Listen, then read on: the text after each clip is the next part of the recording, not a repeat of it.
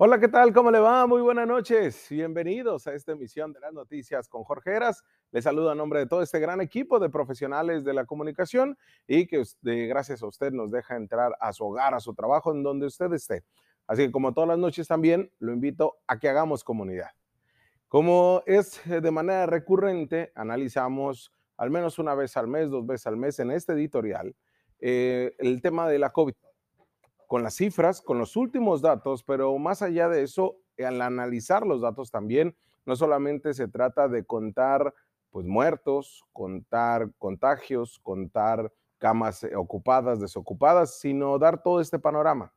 Y le voy a dar la información de las últimas cifras, datos y el análisis que con ello este, conlleva, que da a conocer la Autoridad Sanitaria Federal hace unos momentos.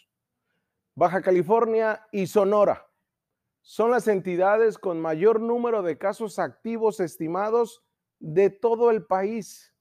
Sí, la pandemia sigue y Baja California, de acuerdo al nivel de población que tenemos, que oscila en los 3.9 millones de personas, es el punto de mayor incidencia de contagio a nivel nacional. Las cifras son claras. La Secretaría de Salud Federal, a través del comunicado técnico diario que nos da, informó que este miércoles 15 de diciembre, con 83 casos activos por cada 100 mil habitantes, Baja California tiene, es la entidad con mayor tasa de incidencia. Le sigue Sonora con 47 casos activos por cada 100 mil habitantes. Chihuahua con 42.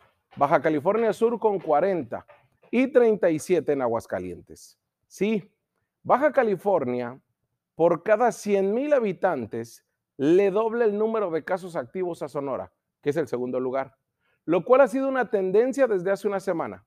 Por ello, la Autoridad Sanitaria Federal prácticamente mantendrá Baja California en semáforo amarillo de aquí hasta que entre el año, al menos. Pero la información viene acompañada, por supuesto, de documentos.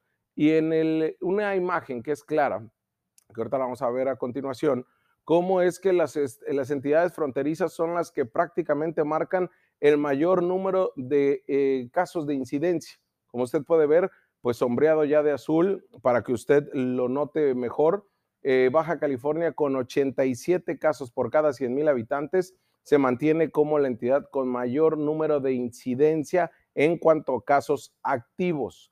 La tendencia en contagios es a la alza, a diferencia de las defunciones que ha mantenido en esta meseta, aunque pues bueno, se viene incrementando desde el mes de agosto, no así como hace un año cuando pues no había vacunación y estaba en igual manera las muertes. Sin embargo, pues bueno, la tasa de incidencia a nivel nacional es de 13 casos activos. 13 casos, Baja California tiene 87. Baja California estima 3.002 casos hasta el momento al día de hoy, 15 de diciembre, de acuerdo a los datos que da el gobierno de México. 3.002 casos. En Ciudad de México se reportan 2.222. Guanajuato tiene 1.640. Chihuahua hay 1.537 y en Sonora 1.361. Baja California 3.000. Caso contrario, por ejemplo, Campeche tiene 17 casos activos. Chiapas tiene 27. Colima estima 32, Tlaxcala contabiliza 44 y hay 70 en Michoacán. Sí, son entidades que con, eh, con poblados alejados, que quizá no hay estas, eh, por el mismo modelo Centinela por el cual ha apostado el gobierno de México, no hay em, estas pruebas para todos, ¿no? O no llegan a alcanzar a estos servicios de salud para que sean notificados como tal. Pero no es para menos, ¿eh? Porque Tijuana encabeza la lista de casos activos por municipio en todo el país, con 1.168 casos. Le sigue Mexicali como número dos nacional de personas que, de acuerdo al modelo Centinela, ahorita están contagiados con 1.039. Ensenada no se queda atrás, pues está en quinto sitio con 559 casos activos a nivel nacional. Y en el top 10 también está la capital de Chihuahua, está Hermosillo, está León, está Aguascalientes, San Luis Potosí y las delegaciones de Ciudad de México, Álvaro Obregón y Gustavo Amadero. Yo sé, el Comité Científico COVID-19 de Baja California nos ha dicho en diferentes ocasiones que no se pueden medir números absolutos cuando se, se trata de análisis epidemiológico y que no se trata de que alguna ciudad esté peor que la otra, pues la COVID está igual de fuerte en todas partes. Pero no nos podemos alejar de estos indicadores que nos muestran que, en Baja California estamos muy mal, estamos pésimos, somos la peor entidad del país si a, cuestiones de este tipo nos analizamos. Que la reapertura de la frontera vino a empeorar esta situación, claro. Que la tan acelerada reactivación económica en sectores que no eran tan indispensables, pues también nos vino a dar en la torre. A nivel nacional, este miércoles 15 de diciembre, la Autoridad Sanitaria Federal informó que se registran 204 muertes, nuevas decesos y 2.956 nuevos casos de COVID en todo el país.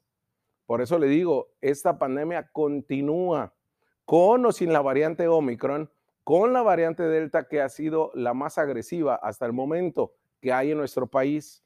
Así lo reflejan en 24 horas 204 muertes en todo el país y cerca de 3.000 nuevos casos.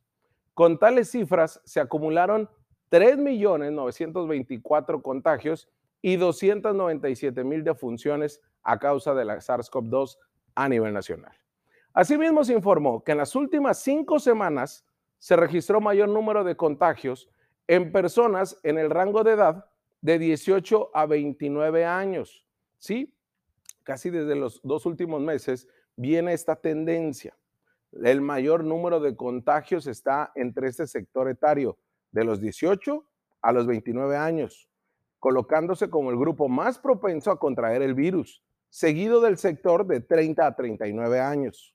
Esta información es para usted que quizá a lo mejor se siente este, como yo, joven e inmortal. Pues déjeme decirle que para la COVID-19, este es ahorita el rango este, de edad en el cual se están contagiando más. En cuanto al género y la edad de las defunciones causadas por la COVID, se observó un predominio del 62% en hombres. El promedio de edad de los decesos por coronavirus es de 64 años de edad.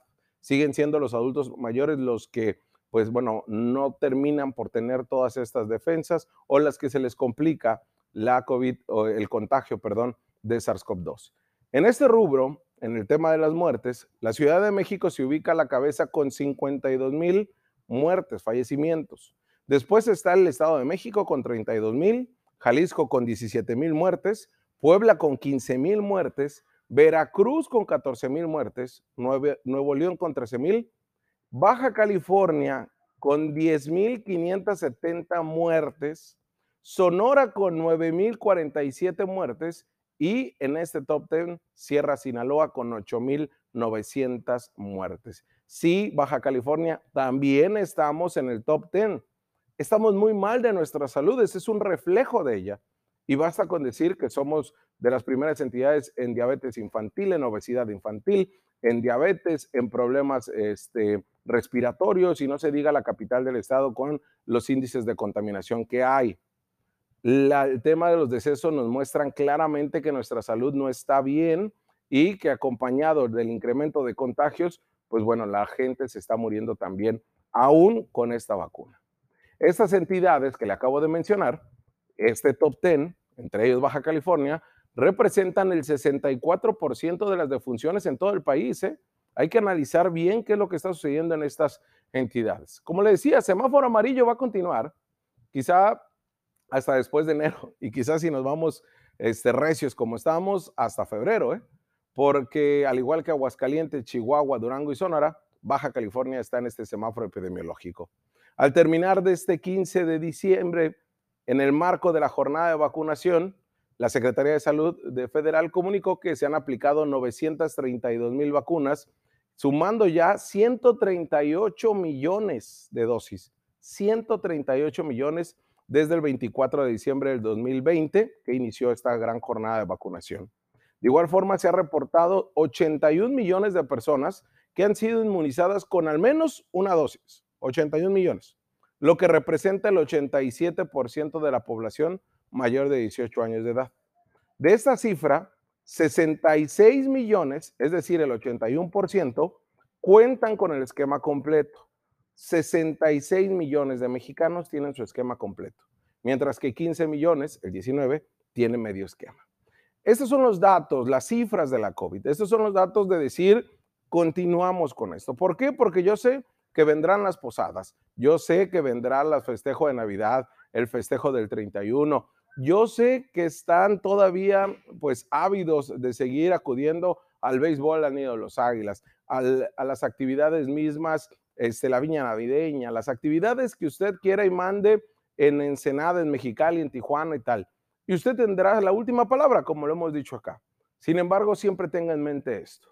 La gente continúa muriéndose, o bueno, no la gente, perdona que lo plantee así. Esta comunidad de la cual formamos parte se sigue muriendo por COVID. La vacuna es nuestro principal escudo, es nuestra principal arma contra la COVID, ya sea la variante Delta, la Omicron y quizá las que vengan. Sin embargo, esto no quiere decir que ya estamos salvados del todo. Es momento de reflexionar y de entrar en esta, eh, pues en este tiempo de análisis, de decir, podemos que esta curva se aplane solamente si nosotros tomamos las riendas de esto. Vamos a una pausa comercial y regresamos con más.